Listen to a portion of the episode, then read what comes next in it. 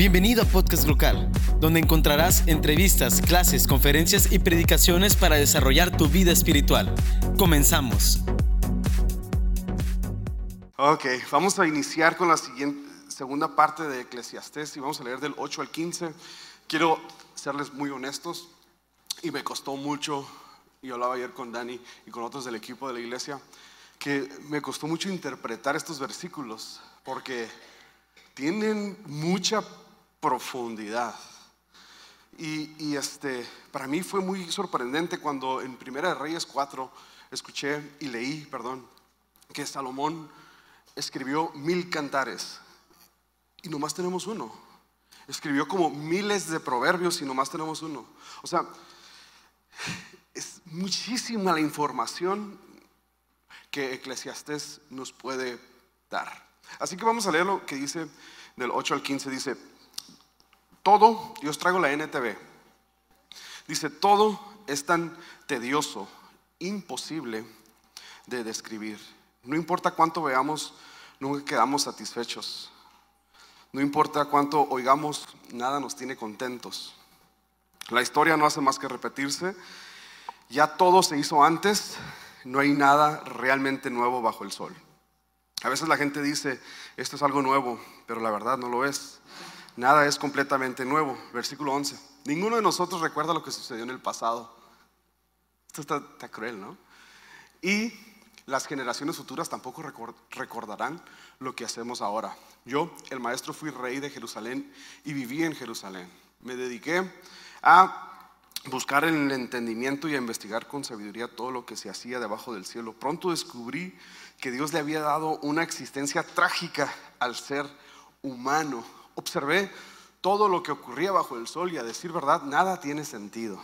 Es como, como perseguir el viento. Y el último versículo dice, lo que está mal no puede corregirse y lo que se ha perdido no puede recuperarse. Oramos. Te damos gracias, Señor, por esta mañana que nos permites estar aquí juntos aprendiendo de tu palabra, que sea ella la que nos hable, nos oriente, nos exhorte y nos anime para seguir adelante, para tomar mejores decisiones en Cristo Jesús. Amén. Bien, como bien les decía, hay un dato que quiero aclarar acerca del libro de Eclesiastés, que la semana pasada lo dejé incompleto, dije que fueron, que se escribió hace más de 900 años, casi mil, pero 900 años antes de Cristo. O sea que este libro tiene 3000 años desde que se escribió, más de 3000 años. Y ah, como les decía, era, es poesía hebrea. Así que les traje un poema, ¿se los puedo leer? Juan de Dios pesa. Es un poquito largo este poema, pero las últimas frases están profundos. Dice así, dejen tomar un poquito de agua. ¿Cuántos hay que, cansados de la vida, enfermos de pesar, muertos de tedio, hacen reír como el autor suicida, sin encontrar para sumar remedio?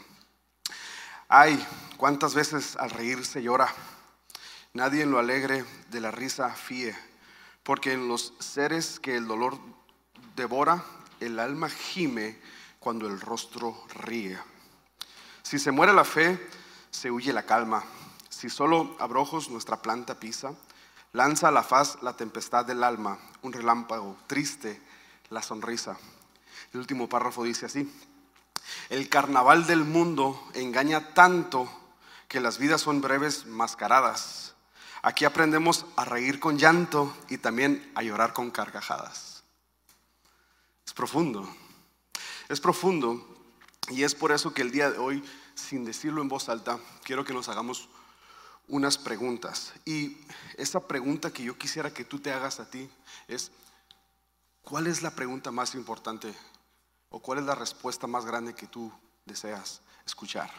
Toma unos dos o tres segundos para pensar ¿Cuál es esa pregunta que tú tienes que va más allá? ¿Algún día en la noche te has preguntado algo que has esperado respuesta o, quizás tú crees que quizás no hay respuesta? Miren, sin saber por simplemente conocer, esas preguntas van más allá de lo que nuestros ojos ven. Porque ¿qué es más profundo? ¿Qué zapatos comprarme el día de mañana? ¿O qué será de mí el día de mañana? Otra pregunta pudiera ser, ¿por qué, por qué existo? ¿Por qué vivo? ¿Por qué, ¿Por qué soy quien soy? ¿Por qué pienso como pienso? ¿Por qué hago lo que hago? ¿Por qué digo lo que digo? ¿Cuál es mi propósito en la vida? Para mí esas son las verdaderas preguntas que el ser humano tiene, porque de, esa, de, la, raíz de esas preguntas es las que, la que nos altera nuestras conductas. Y el versículo de 8, de, de Eclesiastés, el primer capítulo dice, todo es tan tedioso, imposible de describir. No importa cuánto veamos, nunca quedamos satisfechos y no, no importa cuánto oigamos, nada nos tiene contentos. Yo creo que por eso es tan difícil ponernos a dieta, ¿no? Porque nunca nos vamos a cansar de escuchar, nunca nos vamos a cansar de ver. Ahora, el, estómago se va a llenar, pero no se va a cansar de comer. Pero hay una situación aquí interesante y una observación que es una vereda que nos da aquí el pasaje, que la vida sin Dios no tiene sentido. Que si tú no tienes a Dios, no importa a dónde viajes, no importa en qué lugar comas, no importa lo que escuches, lo que veas, lo que sientes, no importa el mar que vayas, no importa el hotel donde te hospedes, sin Dios la vida no tiene sentido. Desde pequeños nada nos satisface. Recién pasó Navidad y mi esposa y yo hicimos algo diferente este año.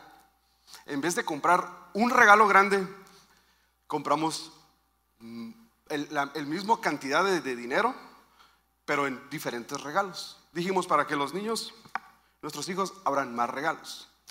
Fuimos a la casa de mis suegros y fuimos a la casa de mis papás y todos sus tíos, más amigos nuestros, les dieron regalos a nuestros hijos. Lo interesante era que mientras yo observaba a mis hijos abrir los regalos, esperanzado a que uno de esos regalos fuera mío, observaba yo con una sonrisa en mi rostro, pero con una tristeza en mi corazón. Yo decía, mi mamá sí me tiene que dar un regalo. Judith tiene que darme un regalo. Aunque no fue un regalo físico, fue un regalo de amor y me abrazaron, ¿verdad? Y esos son los regalos que recibimos los adultos, ¿no?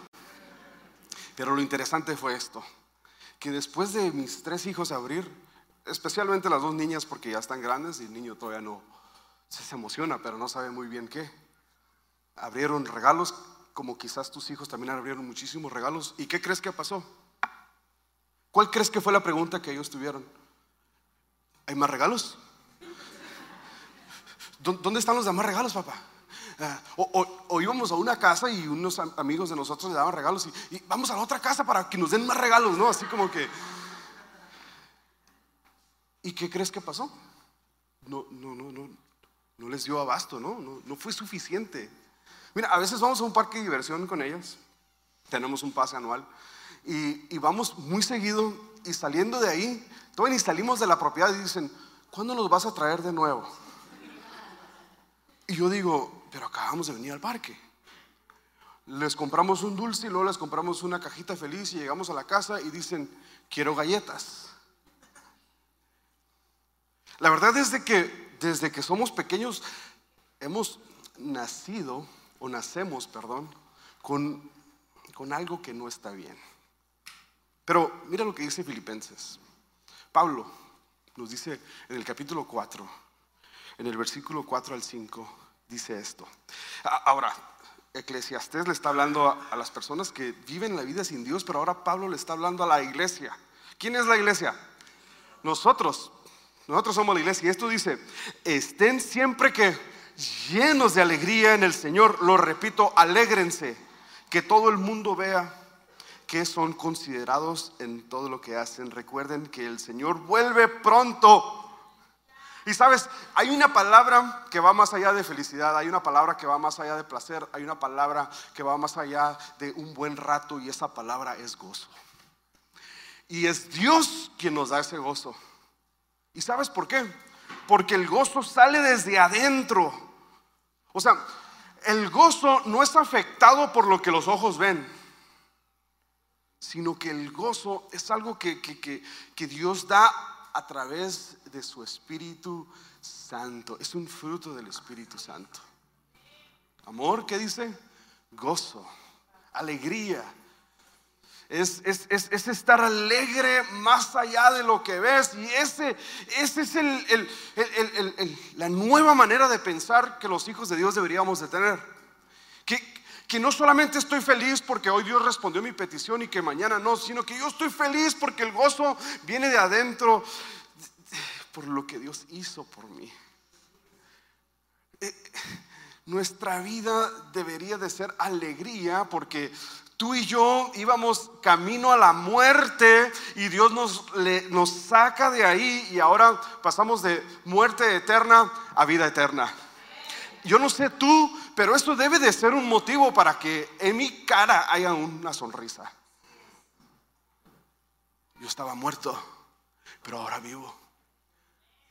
Sigo batallando con algunas cosas, sí, pero ahora sé que eso es temporal porque ahora sé que hay una eternidad donde yo estaré cara a cara con el Señor y donde ya no habrá ni tristeza, ni lloro, ni llanto y alegría. Dice que ni el sol, ni va a haber necesidad de sol porque el mismo resplendor de Dios va a iluminarnos. Y yo no sé tú, pero para mí eso sería un gran motivo para estar siempre, siempre gozoso.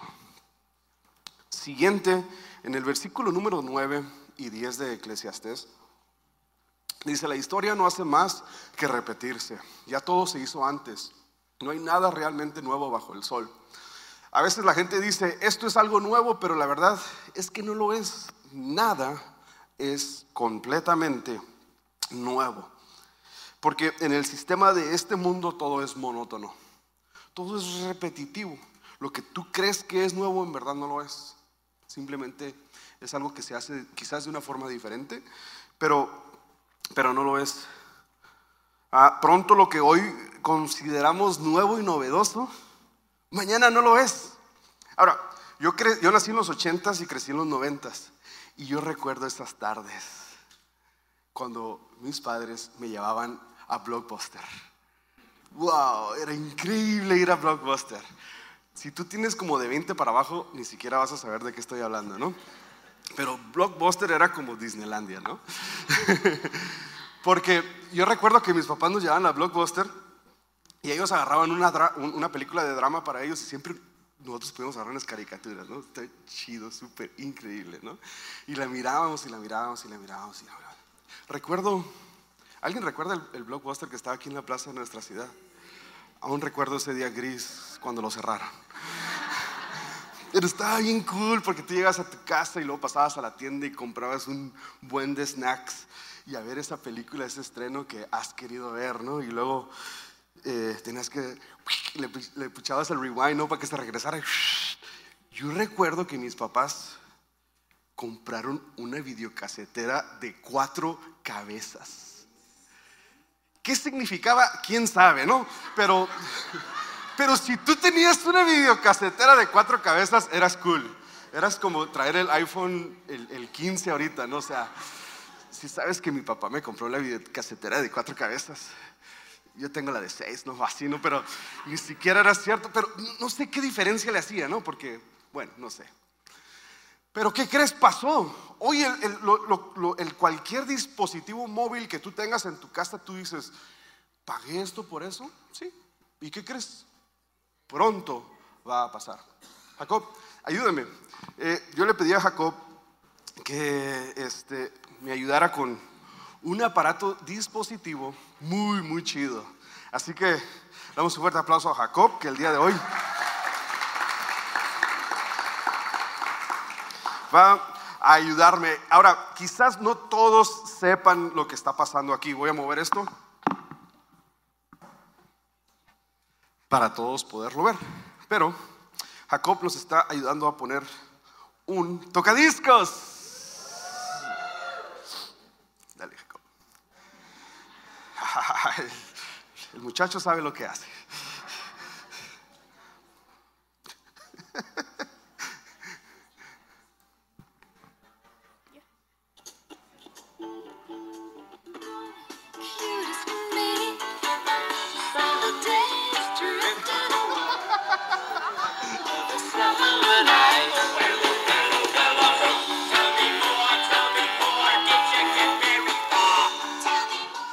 Todos le hacemos.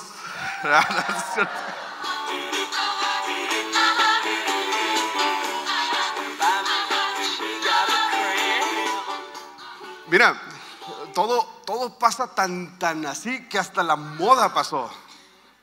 O sea, yo recuerdo a mi papá en las fotos con su pantalón blanco.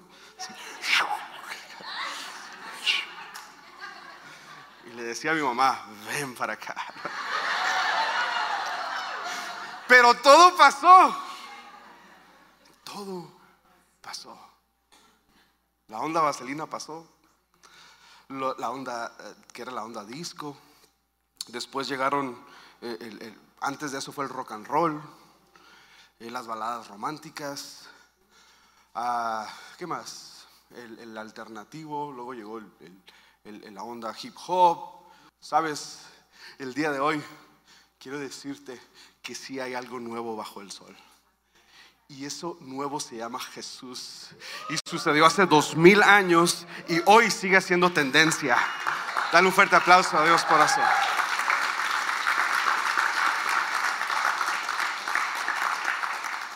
Jesús ni ha pasado de moda, ni pasará. No solamente Jesús, sino lo que Él dijo, lo que hizo y la palabra dice, el cielo y la tierra, las modas, cualquier tendencia pasará, pero la palabra de Dios no pasará. Yo no sé tú, pero yo creo que debería, deberíamos de aferrarnos a lo eterno, porque no va a pasar. No terminaremos frustrados no terminaremos como chavorrucos, sino que estaremos, aferrados a lo eterno que es Jesús que sigue siendo tendencia y seguirá siendo tendencia. ¿Sabes por qué? Porque todo lo que hacemos en esta iglesia, en local, se trata de Jesús, de hacerlo a Él conocido en un mundo que está tan necesitado de identidad, de amor, de propósito. Y Jesús le da respuesta a todas las preguntas que en Eclesiastés se hacen. Hay un autor eh, Michelin que me dijo, me gustó mucho lo que dijo. Dice, Jesús es la sabiduría encarnada. Y yo no sé tú, pero yo creo eso. Y yo quiero ser más como Jesús y eso lo, solamente lo lograré estando más cerca de Él. Porque donde tú pases más tiempo es a donde tú vas a, vas a, vas a, vas a, este, adoptar eh, cualidades, personalidades, hasta maneras de hablar, de pensar, etc. Entonces yo quiero estar más cerca de Jesús. Quiero estar más cerca de lo eterno. Gracias, Jacob.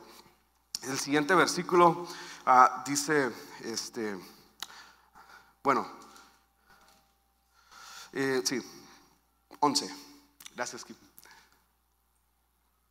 Ninguno de nosotros recuerda lo que sucedió en el pasado y las generaciones futuras tampoco recordarán lo que hacemos ahora. Sabes, quizás mis nietos y bisnietos no me van a recordar a mí, pero si hay algo que yo quiero que ellos recuerden es a Dios. Ese es el trabajo de nosotros los que estamos aquí. De no solamente traer a nuestros hijos a la iglesia, sino que nuestros hijos conozcan a Dios. ¿Sabes por qué? Porque a mí me dolería, como tú no tienes idea, que mis hijos, por yo no haberles dedicado el tiempo que debería, que tomen malas decisiones cuando estén adultos y sabes, esas decisiones te acompañan el resto de tu vida esas consecuencias. Así que yo como, como padre y, responsable de mi hogar, yo, yo quiero que mis hijos inculcar en ellos a Dios. Y dice Salmos 145, versículo 4, que por cierto el salmista fue David, escribió esto, dice, que cada generación cuente a sus hijos de tus poderosos actos y que proclame tu poder. Sabes, hay una palabra ahí que me gusta mucho que dice que proclame tu poder. O sea, para que alguien proclame el poder de Dios es porque primero conoce el poder de Dios. No solamente lo escucha, sino sabe lo que es. Así que, mira, si tú estás viviendo en este mundo para que tu nombre, tu apellido sea reconocido, dos o tres generaciones más Quizás por ahí escuchen de alguien de nosotros, pero ya habremos pasado.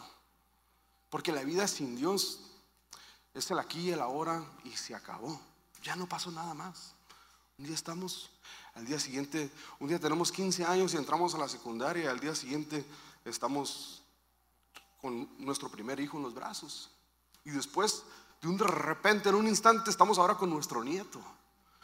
Y otro instante y ya tenemos 65 años de edad. Santo. Así que, ¿qué haremos con los 70, 80, 90 años que Dios nos preste estar aquí en la tierra? Vamos a seguir viendo lo que dice el 12 y 13. Dice, yo el maestro fui rey de Israel y viví en Jerusalén. Me dediqué a buscar entendimiento e a investigar con sabiduría todo lo que hacía todo lo que se hacía debajo del cielo. Pronto descubrí que Dios le había dado una existencia trágica al ser, al género humano. Me gusta mucho lo que aquí, y este para mí, este es de los más complicados para interpretar. Porque si se dan cuenta, a, a través del libro de Eclesiastés, Salomón habla en primera persona, yo, mi, mi, mi, ¿verdad? Y luego dice aquí, yo, el maestro, fui rey de Israel. Pero no solamente fue uno de los reyes de Israel, fue el rey de Israel. O sea, este hombre, como yo les decía la semana pasada, era archirre contra mega millonario, tenía poder. Saben, yo leí, leí eh, eh, en, en Primera de Reyes que tenía mil establos, tenía caballos reales que traía domadores egipcios y, hombre, luego hasta especifica cuántas reses se sacrificaban al día para, para que comieran todos. O sea, alguien así que en verdad, en verdad Salomón lo hizo todo. Y él dice, me dediqué a investigar con me dediqué, ¿qué dice? A buscar el entendimiento. Y aquí hay otra observación muy interesante. O sea, cuando dice que me dediqué, no es, no es que simplemente leyó un libro, o no sé tú, a veces que, quizás vemos un documental y ya creemos que sabemos muchísimo del tema, ¿no? Pero, pero en verdad Salomón, él se dedicó al entendimiento y a investigar. Dice también la Biblia que Salomón podía hablar de cualquier, literalmente de cualquier tema con autoridad. O sea, este hombre en verdad tenía mucha, mucha inteligencia. Ahora, ¿cuál es tu tema? ¿De qué hablas tú? Ah, quizás tu tema es de la cocina, ¿no? Y, o sea, tú eres la persona del tema de la cocina, ¿no? quizás tu tema son los negocios y, ese es tu tema. Quizás tu tema son las Kardashians, ¿no? Ojalá. Bueno, yo creo que Salomón sabía de todos los temas excepto de las Kardashians, ¿no? Pero eh, este hombre en verdad era, era un hombre que conocía mucho. Sin embargo, como la semana pasada eh, escuchábamos, era de que su sabiduría lo usó para, para atacar su exterior, pero nunca su interior siguió siendo la misma persona en su interior. Y luego la observación del, versículo 13 que dice, pronto descubrí que Dios le había dado una existencia trágica al ser humano. ¿A qué le suena esto? Que Dios le dio una existencia trágica. ¿Sabes a qué está hablando aquí Salomón? A la ruptura de Dios o del ser humano con Dios.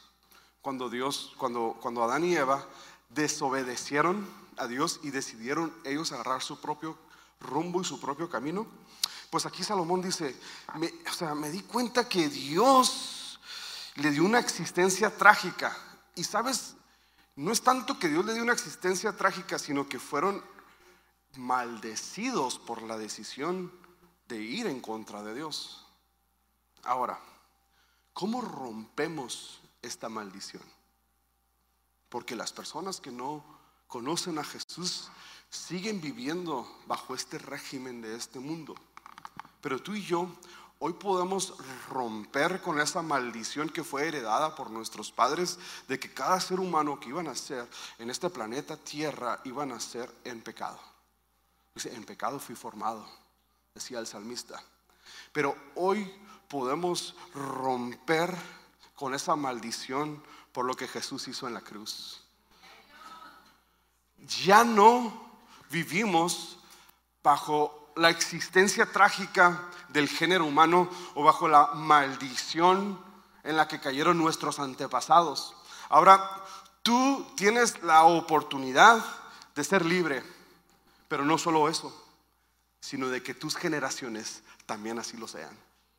Y yo quiero que mis generaciones sean libres de la maldición en la que han nacido o que hemos nacido. Y eso solamente lo logramos a través de Jesús, a través de la obra. Eh, ¿Alguna vez alguien de ustedes ha visto un perro que trata de perseguirse la cola? Y nunca le alcanza, ¿no?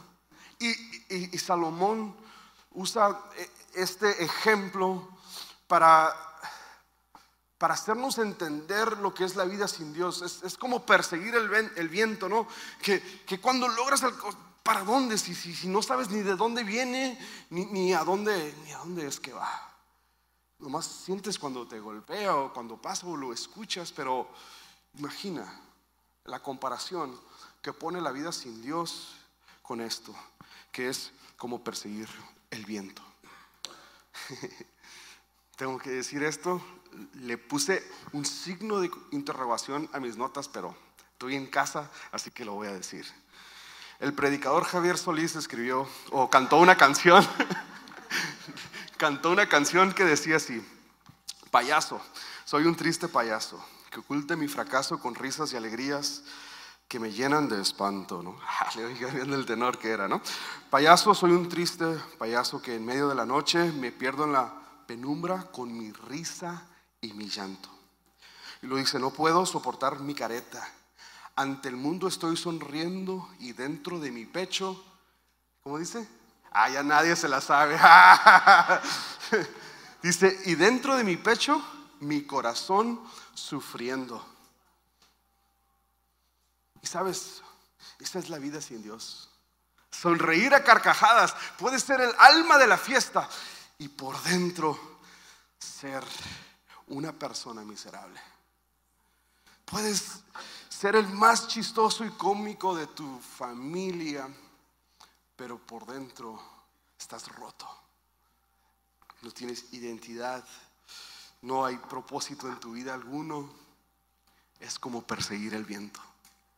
Y ahora sí, el último versículo dice así. Lo que está mal no puede corregirse. Lo que se ha perdido no puede recuperarse.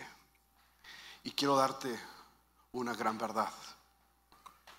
¿Sabes? No porque ya hemos conocido a Dios y lo hemos aceptado en nuestro corazón, quiere decir de que ya todas nuestras preguntas son respondidas. Ni tampoco quiere decir de que ya lo sabemos todo. Ni tampoco quiere decir que la vida será color de rosa.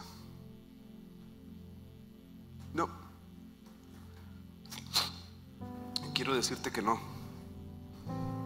Seguiremos teniendo muchas preguntas. Seguiremos pasando por problemas y enfermedades y situaciones difíciles en esta tierra. Sí.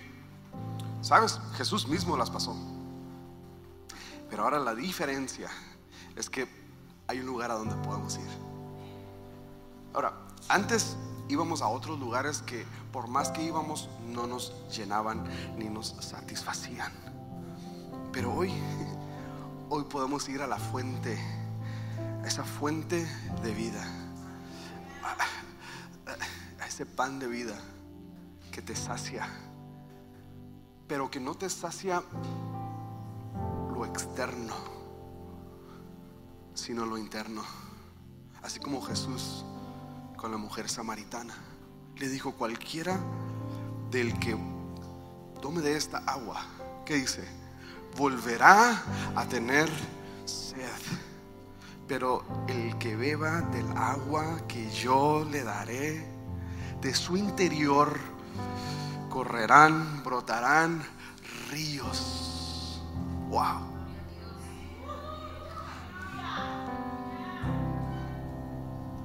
Y un día, y ojalá este día no sea muy lejano, porque este mundo está cada vez más difícil, ¿no?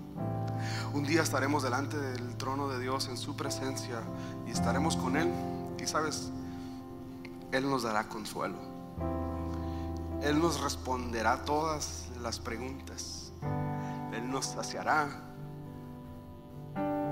Y Él nos mirará a los ojos y nos limpiará las lágrimas y nos dará un abrazo que durará toda la eternidad.